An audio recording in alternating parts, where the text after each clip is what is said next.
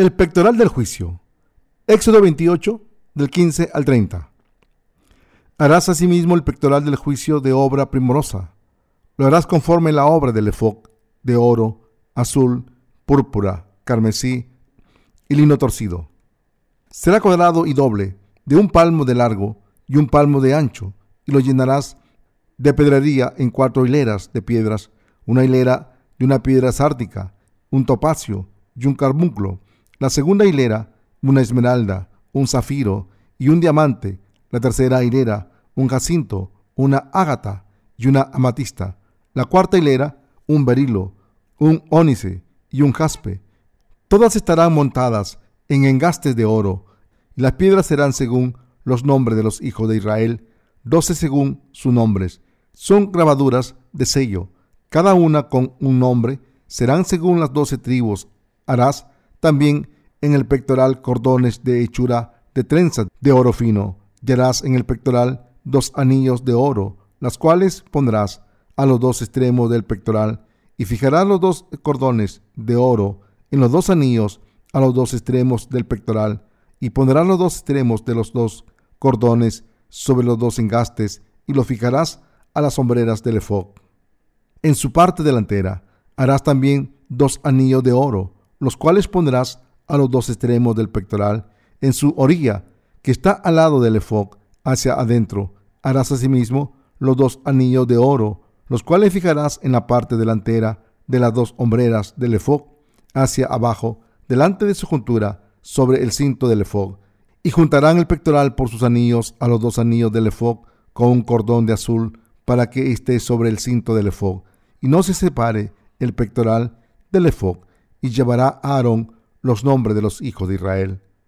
En el pectoral del juicio sobre su corazón, cuando entre en el santuario, por memorial delante de Jehová continuamente, y pondrás en el pectoral del juicio Urín y Tumín, para que estén sobre el corazón de Aarón, cuando entre delante de Jehová, y llevará siempre Aarón el juicio de los hijos de Israel sobre su corazón delante de Jehová. Ahora pasemos nuestra atención al pectoral con el que el sumo sacerdote juzgaba al pueblo de Israel. El pasaje de arriba nos dice que el pectoral del juicio estaba hecho de un material doblado en un cuadrado. Este material estaba tejido artesanalmente de hilo de color oro, azul, púrpura y carmesí y de lino fino. En este material había doce piedras preciosas, tres en cada hilera, en un total de cuatro hileras. Dios también le dijo, a Moisés que pusiera el urín y el tumín en el pectoral del juicio.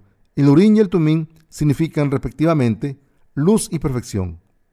El criterio del juicio del sumo sacerdote. Como todos sabemos, todo juicio va precedido de un examen detenido del caso con los criterios relacionados y con las leyes y regulaciones. Entonces, ¿según qué criterios juzgaba el sumo sacerdote a su pueblo? Tenía que juzgar a su pueblo según el Urín y el Tumín en su pectoral. Es decir, según la luz y la perfección. La fe básica que le permitía juzgar correctamente era la fe en la verdad manifestada en los cinco hilos de los que estaban hecho el pectoral del juicio. En otras palabras, el juicio estaba basado en la fe en la verdad hecha de los hilos de color oro, azul, púrpura y carmesí y de lino fino entrelazado utilizados en el pectoral y así el sumo sacerdote podía juzgar a todo el pueblo de Israel. Dicho de otra manera, el criterio para juzgar del sumo sacerdote es la verdad, que es la luz y la perfección, manifestada en los hilos de color azul, púrpura y carmesí y el lino fino entrelazado utilizados en el pectoral. Al creer en la verdad manifestada en estos cinco hilos, el sumo sacerdote podía tomar una decisión con autoridad por el resto del pueblo de Israel, ya tuvieran razón espiritualmente o no. El pectoral se ponía sobre el corazón del sumo sacerdote y el orín y el tumín dentro. Esto implica que en el corazón del sumo sacerdote la verdad de la luz y la perfección estaban tan firmemente establecidas que siempre podía guiar al pueblo de Israel y juzgar si su fe era correcta, si ofrecía los sacrificios según el sistema establecido por Dios y si seguía sus mandamientos. Hoy en día, los sacerdotes reales de Dios también tienen que tener el mismo criterio y juzgar a la gente de esta era. Debemos llegar a la conclusión de que si la gente cree en la verdad manifestada en los cinco tipos de hilos utilizados en el pectoral, entonces pueden convertirse en la luz del mundo ante Dios y si no creen, tendrán que ser condenados. Algunas personas no estarán de acuerdo con esta palabra y dirán que hay muchas rutas diferentes para llegar al pico de una montaña. Los escaladores pueden decir, la última vez tomaste la ruta más fácil, pero esta vez yo iré por la ruta del este, que es la más difícil de todas, y conquistaré esta montaña. Desde luego, cuando se trata del montañismo, es posible que haya rutas alternativas, pero cuando se trata de las cosas espirituales, no se puede discutir o comprometer la verdad. El único criterio es el que Dios ha establecido para convertirnos en la luz del mundo ante Dios. No tenemos diferentes métodos para hacerlo, sino solo uno, es creer en la verdad brillante de la salvación manifestada en los hilos de color oro, azul, púrpura y carmesí y el lino fino entrelazado, utilizados en el pectoral y en el efod. Y así poder recibir la remisión de nuestros pecados y convertirnos en hijos de Dios. No hay otra manera de convertirnos en la luz del mundo, sino creer que Dios ha borrado todos nuestros pecados y nos ha hecho justos con los hilos azul, púrpura y carmesí, solo al creer en la verdad de los materiales utilizados en las vestiduras del sumo sacerdote. Los pecadores pueden convertirse en justos y los imperfectos en perfectos. De la misma manera, cuando se juzga si hemos sido salvados por Dios o no, se nos juzga según la palabra del Evangelio del agua del Espíritu, que se ha convertido en la luz brillante de la verdad.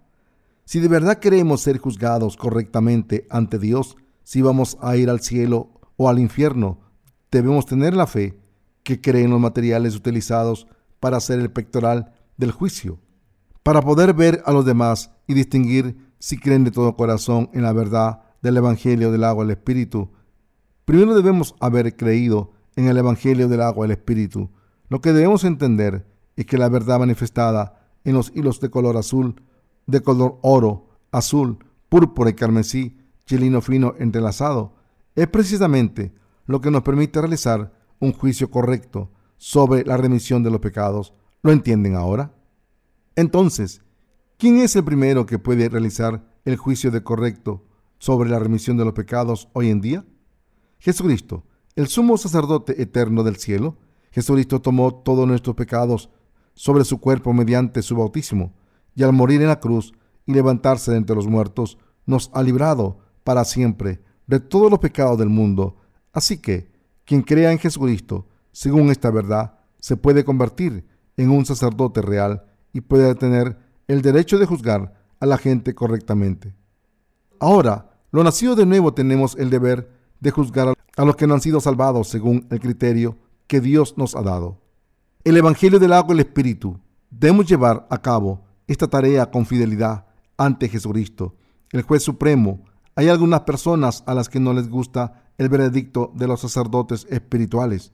Se levantarán contra nosotros diciendo, no soy Dios, soy solo hombres insuficientes como yo. ¿Cómo podéis determinar si he recibido la remisión de mis pecados o no? El juicio correcto de los pecadores lo realiza solo Dios. ¿Quién creéis que sois? ¿Cómo os atrevéis a juzgar si he sido salvado o no? Solo Dios lo sabe. ¿Soy Dios? ¿Creéis que soy mejores que nadie? Pero la razón por la que las decisiones de los sacerdotes espirituales son correctas es que el Señor les ha dado este derecho cuando los sacerdotes de Dios determinan lo que es correcto o lo que es incorrecto Debemos creer en este juicio porque es el juicio correcto, al igual que los médicos pueden diagnosticar las enfermedades de sus pacientes, los sacerdotes espirituales pueden examinar las almas y determinar si todavía tienen pecados o si son justas. Por fe, que creen los hilos azul, púrpura y carmesí y en el lino fino entrelazado, podemos convertirnos en estos sacerdotes espirituales. Los sacerdotes espirituales son los que han sido redimidos de todos sus pecados y han recibido el Espíritu Santo de Dios al creer en el Evangelio de verdad. Los que se han convertido en sacerdotes pueden diferenciar a los justos de los pecadores. Como hemos recibido la remisión de los pecados al escuchar el Evangelio manifestado en los hilos azul, púrpura y carmesí, y hemos creído en él. Ahora podemos curar a los pecadores y llevarlos a Cristo. Tienen que ser valientes cuando la gente desafía su sacerdocio. Los pecadores en sus propios pensamientos también intentan reducir el poder del juicio justo de los justos. Sin embargo, puede que no sepamos que somos sacerdotes aunque hayamos nacido de nuevo. Cuando lo nacido de nuevo juzgamos a los demás, podemos pensar, ¿no estoy siendo arrogante? ¿No puede ser que esté equivocado? Pero esto no está mal, porque solo los que se han convertido en sacerdotes de Dios espiritualmente pueden juzgar correctamente. Así que los nacidos de nuevo tienen que ser valientes cuando los pecadores desafían su autoridad, diciendo, a quienes remitieron los pecados les son remitidos, y a quienes se los retuvieres les son retenidos. Juan 20, 23. Los que se han convertido en sacerdotes espirituales pueden guiar a los demás con el Evangelio que les ha permitido recibir la remisión de los pecados. Por todo el mundo hay muchos santos que han recibido la remisión de los pecados a través de nuestro ministerio literario cristiano. Junto con la remisión de los pecados, Dios les ha dado el poder del Espíritu Santo para que puedan diferenciar espiritualmente a los que han recibido la remisión de los pecados y a los que no. Los que creen en lo que nos dicen los hilos azul de color oro, azul, púrpura y carmesí, chelino fino entrelazado, son los que tienen el poder de juzgar a los demás por fe. A través de estos sacerdotes, Dios ha salvado a la gente de sus pecados y de la condena. Al creer en el Evangelio del agua y el Espíritu, nos hemos convertido en los hijos de Dios espiritualmente. Después de convertirnos en hijos de Dios, nos hemos convertido en sacerdotes espirituales y por tanto tenemos el derecho de juzgar tanto a los que han recibido la remisión de los pecados como a los que no. Debemos decirles a los pecadores, sin duda, que están destinados a ir al infierno por sus pecados y que tienen que recibir la remisión de sus pecados al creer en el Evangelio del agua del Espíritu. Asimismo, debemos juzgar a nuestros hermanos creyentes que ya han nacido de nuevo por el agua y el Espíritu, para poder llevarlos por el buen camino. No deben pensar que los que nos hemos convertido en sacerdotes espirituales no debemos juzgar a los pecadores que no han recibido la remisión de sus pecados. No deben pensar que es arrogante considerar pecadoras a estas personas. Por el contrario, como siempre llevamos el pectoral del juicio en nuestros pechos como sacerdotes espirituales, debemos cumplir con nuestro deber con más ganas. Debemos dejar todo lo demás de lado y sentenciar a los pecadores al infierno en el nombre de Dios. Entonces, estos pecadores reconocerán el juicio espiritual de los sacerdotes espirituales como el juicio de Dios, lo aceptarán, creerán en la gracia de Dios que redime los pecados y está manifestada en los hilos azul, púrpura y carmesí, chelino fino entrelazado. Y así serán salvados de sus pecados. Por eso, un juicio de fe es un juicio correcto. Entonces, ¿con qué criterio podemos determinar si la gente ha recibido la remisión de los pecados o no? Podemos determinarlo basándonos en la fe, que creen los cinco hilos de color azul, púrpura y carmesí y el lino fino entrelazado. Dicho de otra manera, los sacerdotes reales podemos juzgar a los demás en base al Evangelio del agua y el Espíritu. Jesucristo, el Hijo de Dios, tomó todos nuestros pecados al ser bautizado por Juan el Bautista. Murió en la cruz, fue enterrado y se levantó entre los muertos y así ha borrado todos nuestros pecados y ha cargado con la condena de los mismos los que creen en esta verdad son los que han recibido la remisión de los pecados y los que no creen en esto merecen ser condenados como pecadores. El criterio del juicio para los justos, es decir, el que hayan vivido vidas espirituales sin valor o no, se basa en lo bien que hayan servido al Evangelio del agua del Espíritu. Por cierto, para todos los juicios, la pregunta de si uno cree en el Evangelio del agua del Espíritu o no es el criterio principal. Quien no crea en este Evangelio verdadero ante Dios seguirá siendo un pecador. Quien se deje fuera de su fe, un solo hilo de los cuatro hilos del Antiguo Testamento, es decir, el hilo azul, púrpura y carmesí y el hilo fino entrelazado, seguirán sin poder ser salvados, ya que la salvación de Dios requiere la fe de esos cuatro hilos. Entre los cristianos de hoy en día, hay muchos que dicen que han nacido de nuevo al creer en la sangre derramada en la cruz solamente. Al juzgar la fe de estos cristianos que creen solamente en la sangre derramada en la cruz, podemos concluir que su fe es insuficiente, ya que ha sido creada por ellos y se ha dejado fuera el hilo azul, el bautismo de Jesús. ¿Podría Jesús haber tomado los pecados de la humanidad cuando murió en la cruz? La razón por la que fue posible que Jesús fuese crucificado, derramase su sangre y muriese en la cruz era que primero había tomado todos nuestros pecados al ser bautizado por Juan el Bautista en el río Jordán. Si Jesús no hubiese sido bautizado por Juan, ¿cómo podrían habérsele pasado todos los pecados? Como nuestros pecados fueron pasados al cuerpo de Jesucristo a través de su bautismo, Cristo pudo cargar con los pecados del mundo, ser crucificado y derramar su sangre hasta morir para completar nuestra salvación.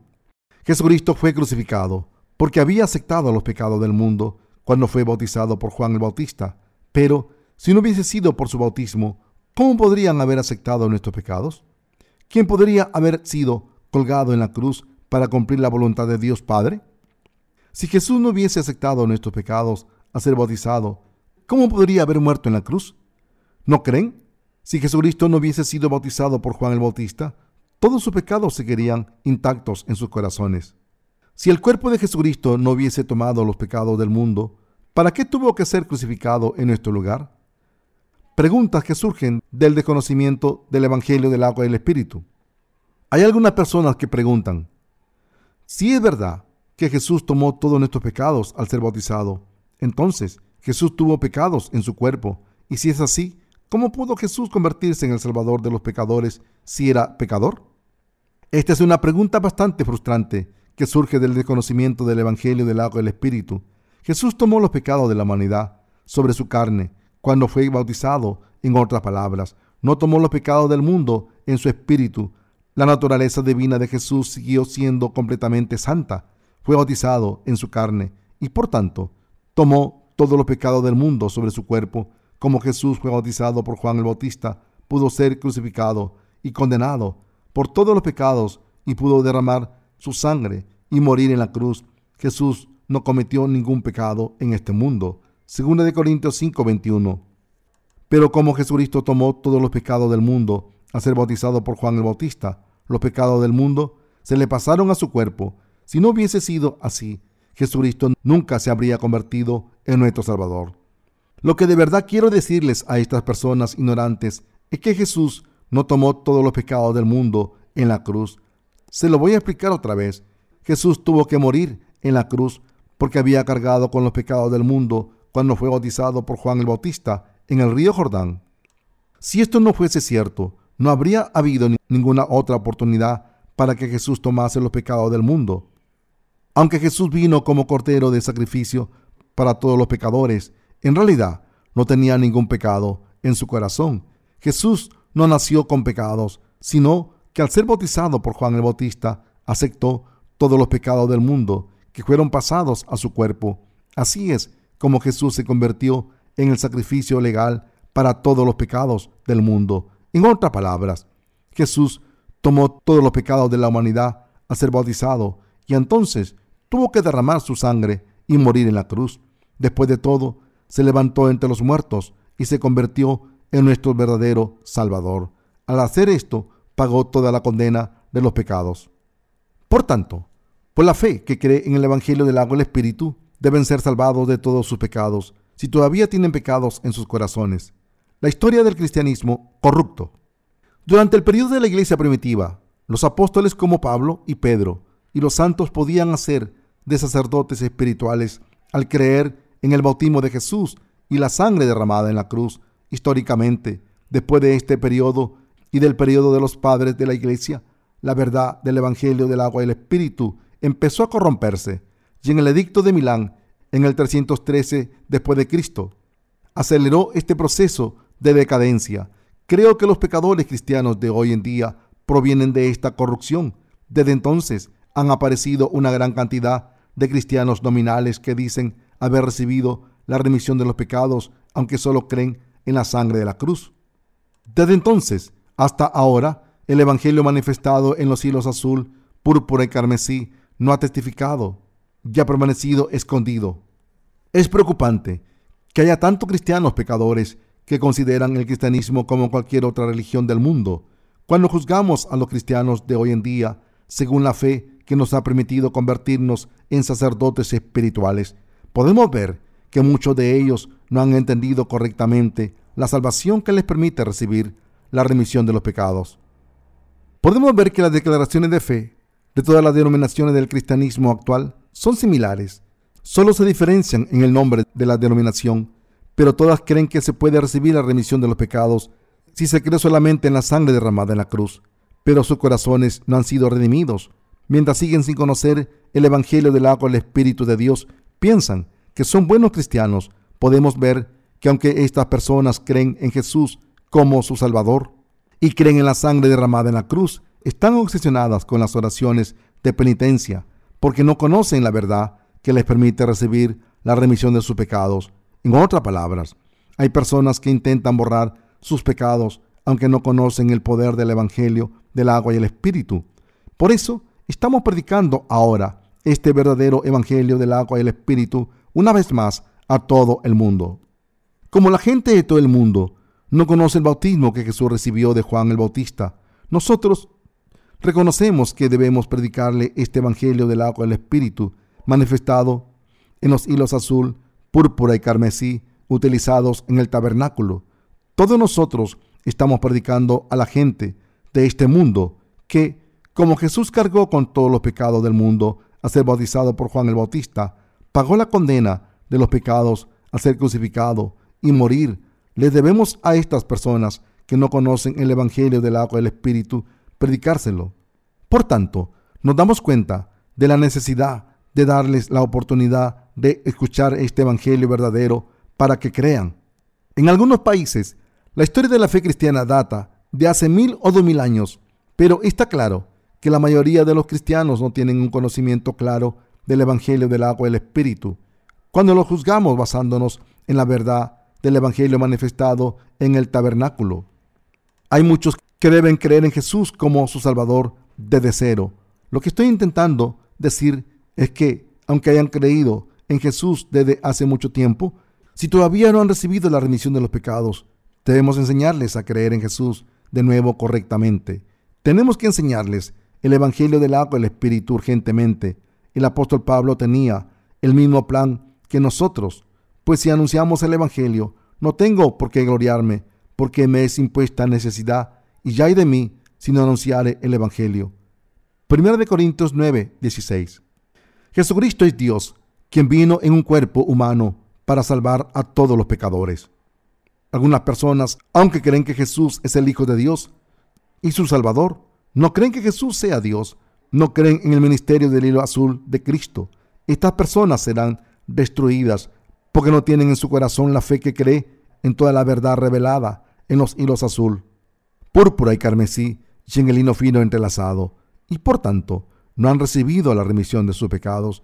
Los que no creen de corazón que el Señor haya borrado todos sus pecados no tienen al Espíritu Santo en sus corazones, porque no tienen la palabra que da testimonio de que sus pecados han sido borrados. Cuando llamamos Señor a Jesús, la palabra Señor significa Maestro y denota que Jesús es Dios. Este Hijo de Dios es el Dios verdadero. Para explicar este concepto a menudo utilizo la siguiente metáfora. Cuando los seres humanos coinciden, dan a luz a otro ser humano. Cuando los perros dan a luz, tienen cachorros. Los pájaros tienen pájaros. En otras palabras, al igual hay diferentes tipos y especies, Dios Padre ha tenido al único Hijo, que también es Dios. Salmos 2.7. En realidad, es igual que Dios en esencia, Filipenses 2.6, pero se vació y se convirtió en un ser humano.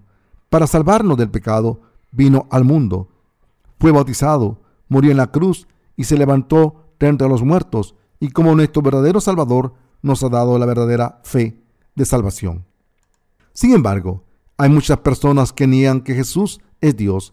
En las escuelas enseñan que Jesús es uno de los cuatro sabios que aparecieron en la antigüedad. Esta noción está presente también en los padres de la iglesia. Aunque escucharon el Evangelio de sus predecesores de fe, algunos de ellos tuvieron tanta fe que confesaron su fe y fueron martirizados. Pero otros negaron la divinidad de Jesús. Algunos de estos autores escribieron obras en las que afirmaban que Jesús es el Hijo de Dios, pero no Dios mismo. Recientemente muchos teólogos han empezado a, apoyar el pluralismo religioso. Dicen que la gente puede ser salvada de los pecados y entrar en el cielo, aunque crean en religiones diferentes al cristianismo. El catolicismo ha sido la primera denominación en declarar este credo públicamente.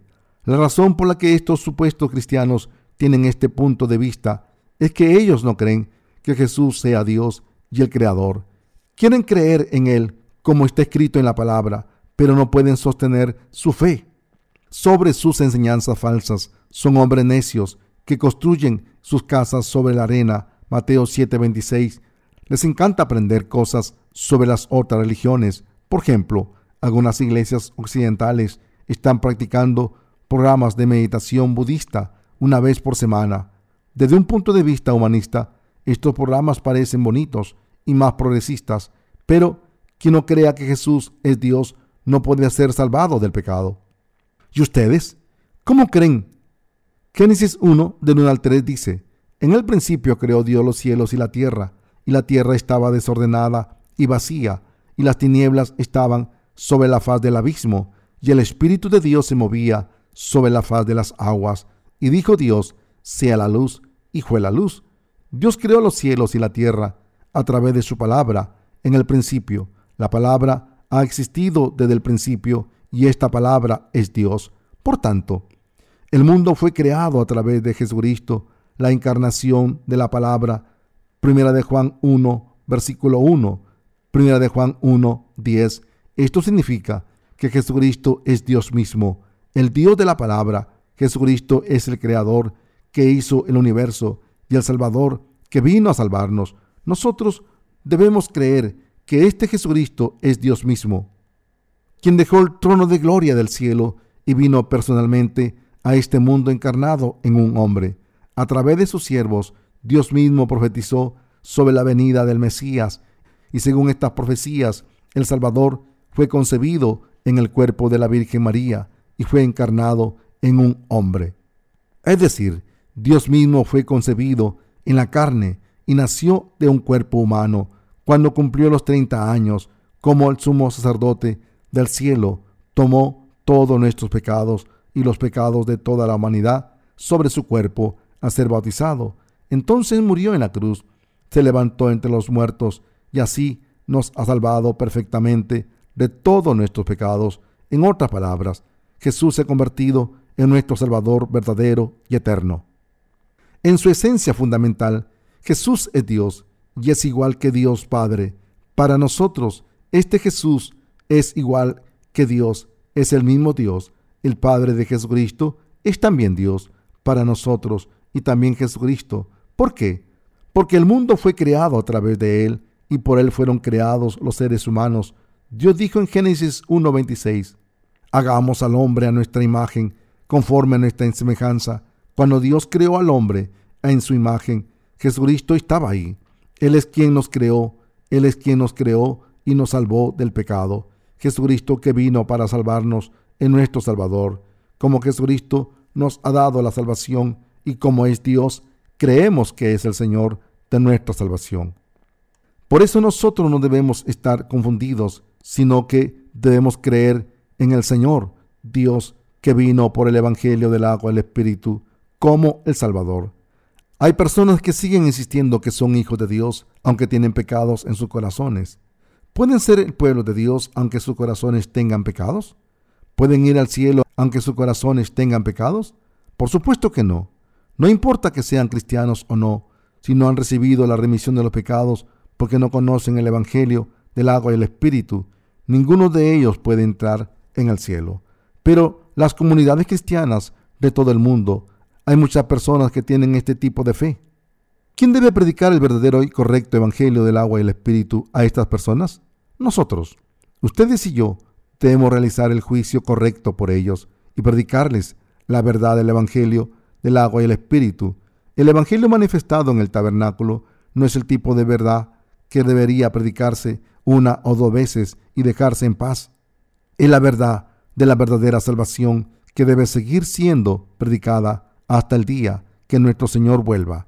¿Conocen este Evangelio del agua del Espíritu que les permite recibir la remisión de los pecados? Si la gente tiene pecados, no puede ser hija de Dios.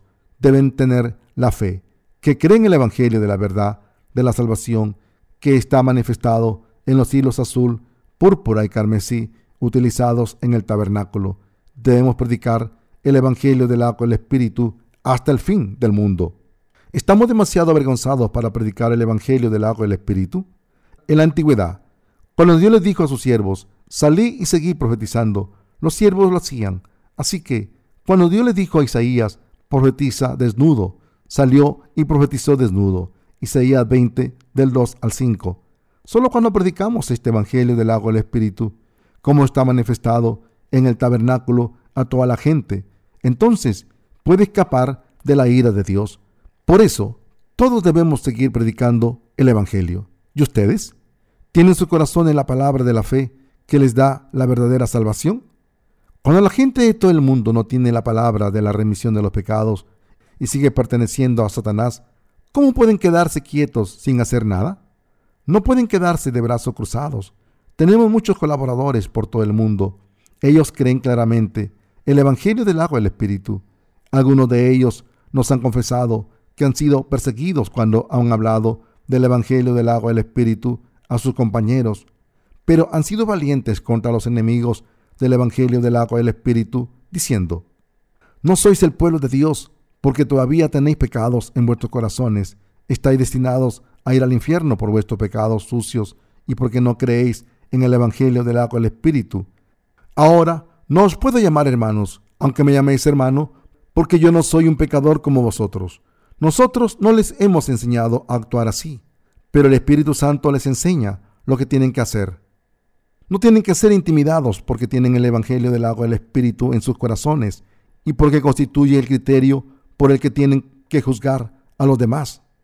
Esta habilidad de distinguir la remisión de los pecados de los demás la han recibido porque creen en el Evangelio de verdad manifestado especialmente en el tabernáculo.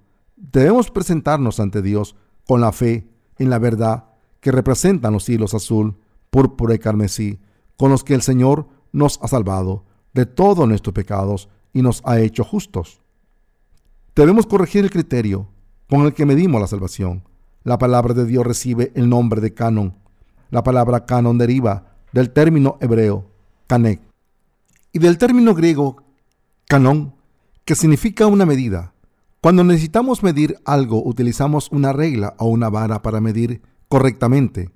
De esta manera, cuando necesitamos conocer el estado espiritual de una persona, es decir, saber si la persona ha nacido de nuevo o no, debemos investigar a esa persona con la regla de los hilos azul, púrpura y carmesí, y el hino fino entrelazado.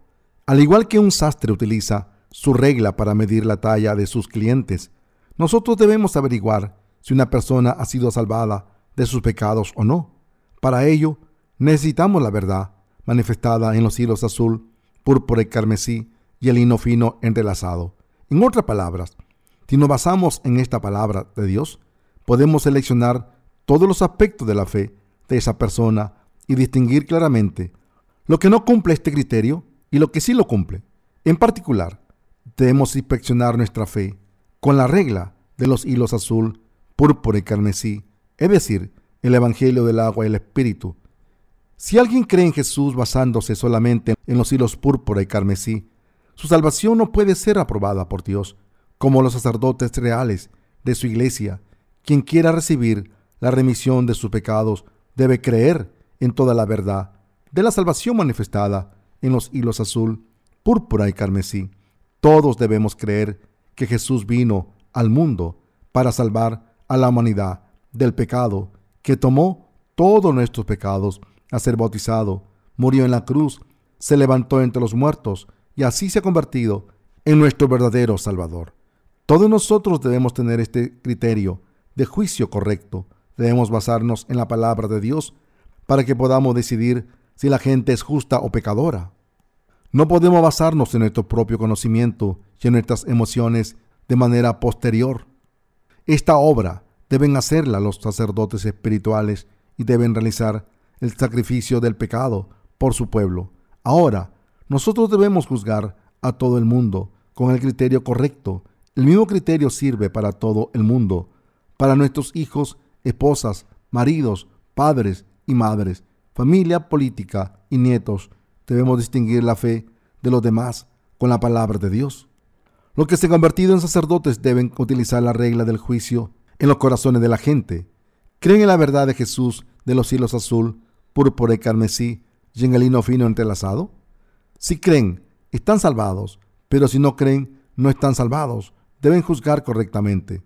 Si esto es lo que el sumo sacerdote hacía, entonces nosotros los que nos hemos convertido en sacerdotes espirituales debemos hacer lo mismo sin falta.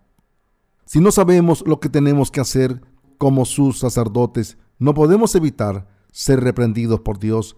Algunas personas dicen, así no se evangeliza, se hace de esta otra manera. Si todos evangelizamos como vosotros, ¿quién creería en Jesús? En teología hay un curso llamado El arte del evangelismo. Proporciona una guía para la evangelización. Hace tiempo, todo el mundo en este campo solía referirse a la evangelización amistosa. Todavía se enseña que cuando se intenta evangelizar a alguien, primero hay que hacerse amigo de esa persona y después poco a poco llevarla a la iglesia. Tienen razón. También dicen que cuando la persona decide creer en Jesús debido a estos esfuerzos de evangelización, hacen que la persona repita la oración de recepción de Jesús para que Jesucristo entre en su corazón y sea salvada. Pero, ¿cuál es el resultado final de este enfoque? ¿Desaparecen los pecados de los nuevos conversos? No, van a la iglesia pero siguen teniendo pecados. En otras palabras, los nuevos conversos se han convertido simplemente en practicantes del cristianismo. Después de hacer que esta gente crea en Jesús, les hacen ofrecer diezmos y ofrendas de acción de gracias. Al final, aunque se han convertido en cristianos, no pueden escapar del juicio de Dios porque siguen teniendo pecados. Nos dicen que nuestro método de predicar el Evangelio es incorrecto. ¿Cómo pueden preguntarle a la gente si tienen pecados o no? ¿Nada más sin conocerles? ¿Cómo pueden sacar a reducir la cuestión de la salvación tan pronto y juzgar si están salvados o no si casi ni les conocen? Por supuesto, debemos considerar lo que dicen porque podemos herir los sentimientos de la persona que queremos salvar, pero tarde o temprano tendremos que predicar el Evangelio a las personas con las que estamos en contacto. Por muy buenos amigos que seamos, como tenemos que predicarles el Evangelio, no podemos dejar escapar cualquier oportunidad de predicarlo por fe. ¿Por qué? Porque si no les hablamos de esta verdad hasta el final, no estaremos predicando el Evangelio correctamente. Por tanto, debemos preguntarle a todo el mundo, ya sea al principio o al final de nuestra conversión, con el propósito de evangelizar, ¿tiene pecados en sus corazones? Si la respuesta es positiva, deben predicarles el Evangelio del agua y el Espíritu. Por supuesto, a veces nos reprenden con agresividad, pero como somos los sacerdotes espirituales, debemos recordar que nuestro deber solamente es hacer sonar la trompeta del Evangelio del agua y el Espíritu a todo el mundo. Un Señor, un bautismo y un Dios. Hemos sido redimidos de todos nuestros pecados y el objetivo de nuestras vidas es predicar el Evangelio por todo el mundo. Como tenemos las mismas tareas que los evangelistas que predican el Evangelio del agua y el Espíritu, trabajamos juntos ¿Por qué estamos haciendo esto? Porque creemos en el mismo Dios, hemos recibido la misma vida eterna y disfrutaremos de la misma gloria. Todos somos diferentes los unos de los otros. Cada uno tenemos nuestras propias personalidades y caracteres, pero la razón por la que nos separamos del resto y nos unimos mutuamente es para vivir solo por Dios. Dios ha puesto el pectoral del juicio sobre los corazones de los que se han convertido en los sacerdotes de hoy en día el pectoral tenía que estar sujeto por sus anillos a los dos anillos del efod, con un cordón de azul para que esté sobre el cinto del efod y no se separe el pectoral del efod. Éxodo 28, 28. Esta frase hace hincapié, una vez más, en lo indispensable que es el bautismo de Jesús en todos los juicios que realizamos.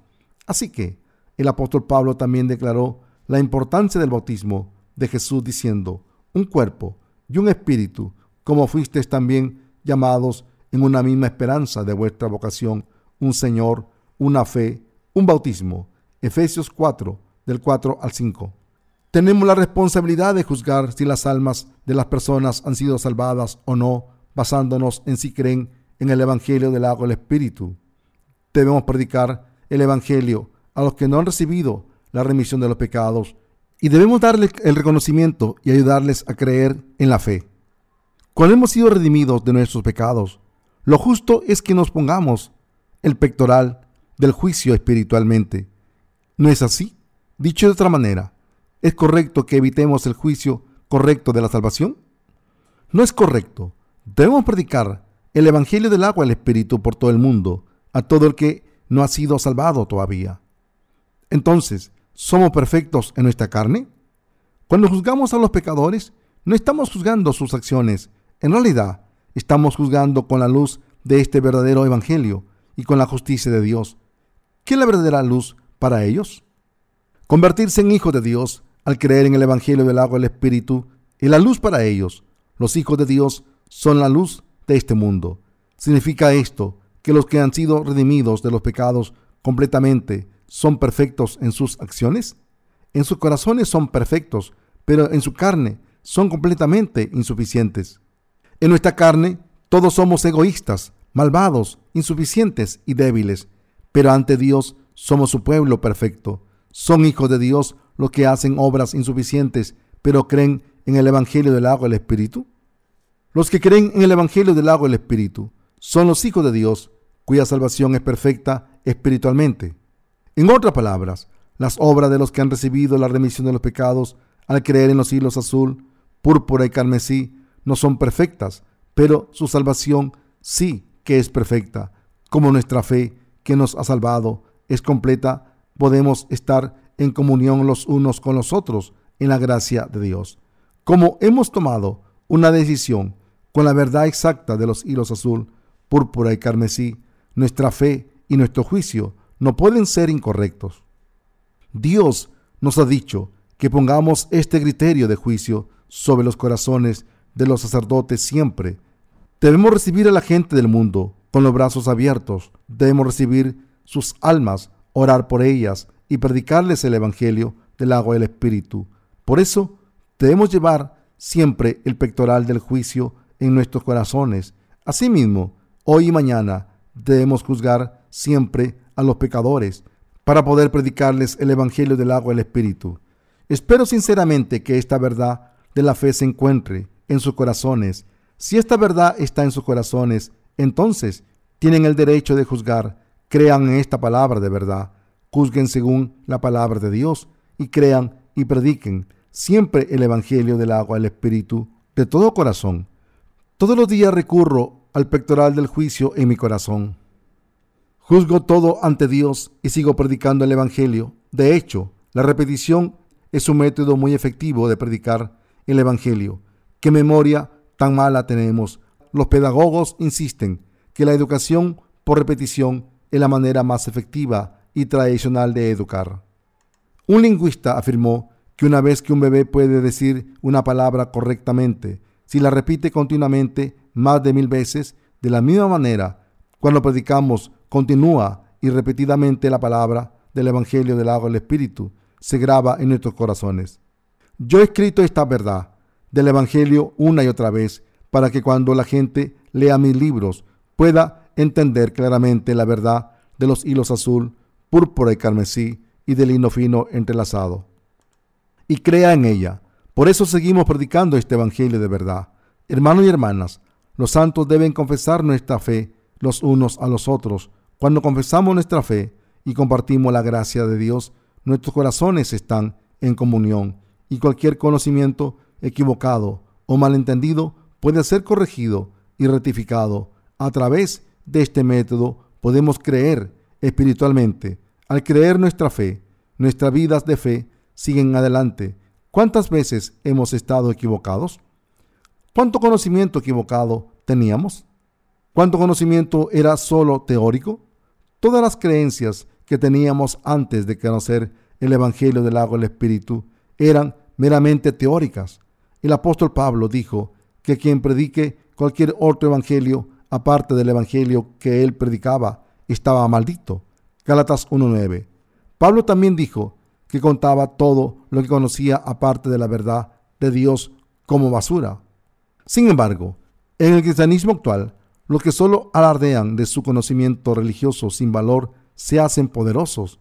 Como hemos sido salvados a través de los hilos azul, púrpura y carmesí y el fino entrelazado, tenemos comunión y podemos unir nuestros corazones.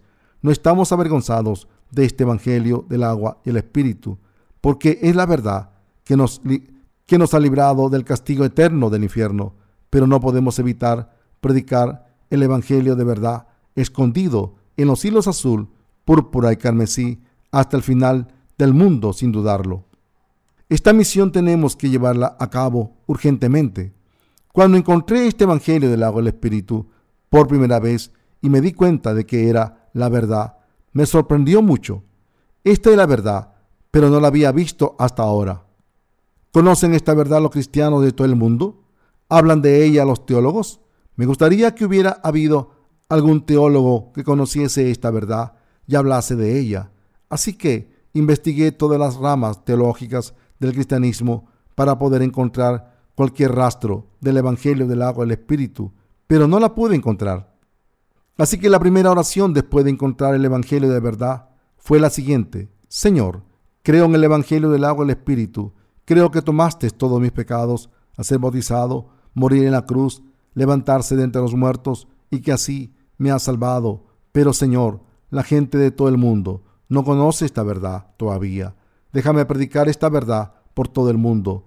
Permíteme predicar tu evangelio original tal y como es. Para mí es una gran bendición haberles conocido, mis queridos colaboradores. Es mucho mejor conocer a unos pocos buscadores de la verdad que buscan a Dios para predicar la verdad de los hilos azul, púrpura y carmesí y del lino fino entrelazado y creer en Él y servirle juntos que encontrar y enseñar a mil personas que no escuchan ni creen en la palabra de Dios. Estoy tan agradecido a Dios porque todos ustedes conocen su palabra.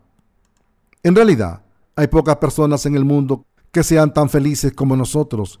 ¿Quién en este mundo tiene tantos hermanos y hermanas genuinos como nosotros? Todas estas cosas vienen del Dios de la verdad, cuando Dios nos ha dado estas bendiciones tan valiosas, cuando Dios nos ha dado esta salvación tan valiosa y cuando Dios nos ha confiado esta tarea del sacerdocio tan valiosa. ¿Cómo no vamos a trabajar por su evangelio? ¿Cómo no vamos a juzgar a los pecadores? ¿Y cómo no vamos a predicar este evangelio del agua del Espíritu? Si estamos predicando el evangelio, ¿cómo no vamos a separar a los que han recibido la remisión de los pecados de los que no? Del mismo modo en que Dios separó la oscuridad de la luz, cuando creó los cielos y la tierra, nosotros separamos claramente a los justos de los pecadores. Dios no se complace cuando mezclamos la verdad con la mentira. Por eso dice, no sembrarás tu viña con semillas diversas, no sea que se pierda todo, tanto la semilla que sembraste como el fruto de la viña. No ararás con buey y con asno juntamente, no vestirás ropa de lana y lino juntamente. Deuteronomio 22 del 9 al 11. Por eso debemos separar a los pecadores y juzgarlos claramente. Ahora es el momento de, los que han escuchado la palabra de Dios crean en ella como la verdad, aunque no sea su preferencia. Los que creen en la palabra de Dios se convierten en la luz del mundo, en su gracia, pero los que no creen no pueden escapar de la oscuridad. Como creemos en el Evangelio del agua del Espíritu, podemos convertirnos en Urín y Tumín, es decir, en la luz y la perfección, nos hemos convertido en los que han sido salvados completamente del pecado por Dios. Se han convertido completamente en hijos de Dios al creer en el Evangelio del agua y el Espíritu. Ahora estamos haciendo las obras de los sacerdotes reales gracias a Jesucristo, que se ha convertido en el Rey de Reyes de este mundo. Le doy gracias a Dios por darnos este Evangelio de salvación. Oro porque Dios nos permita llevar a cabo la función, a cabo la función de sacerdotes espirituales con éxito mientras vivamos en este mundo. Aleluya, alabo a Dios para siempre.